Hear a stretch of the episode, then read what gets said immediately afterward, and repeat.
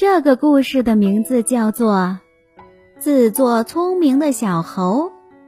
从前有一只小猴在和小伙伴玩耍时，听大家说枣子好吃，于是决定独自去枣园摘几颗枣尝尝。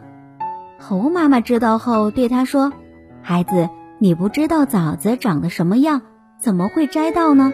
再说枣树长得很高，你得爬到树上才能摘到。”枣子现在还没熟，很不好吃。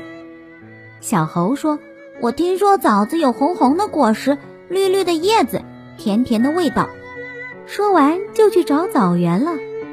小猴一边走一边东张西望地找着，忽然他眼前一亮：“哇，那不就是吗？红枣真多呀！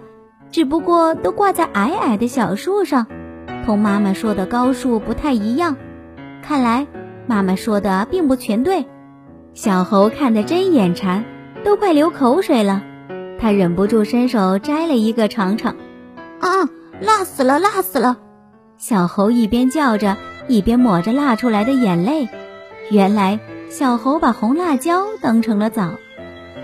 小启发：认为自己很聪明的小猴子，每天不认真学本领，只知道玩。结果尝到了不认真的苦果。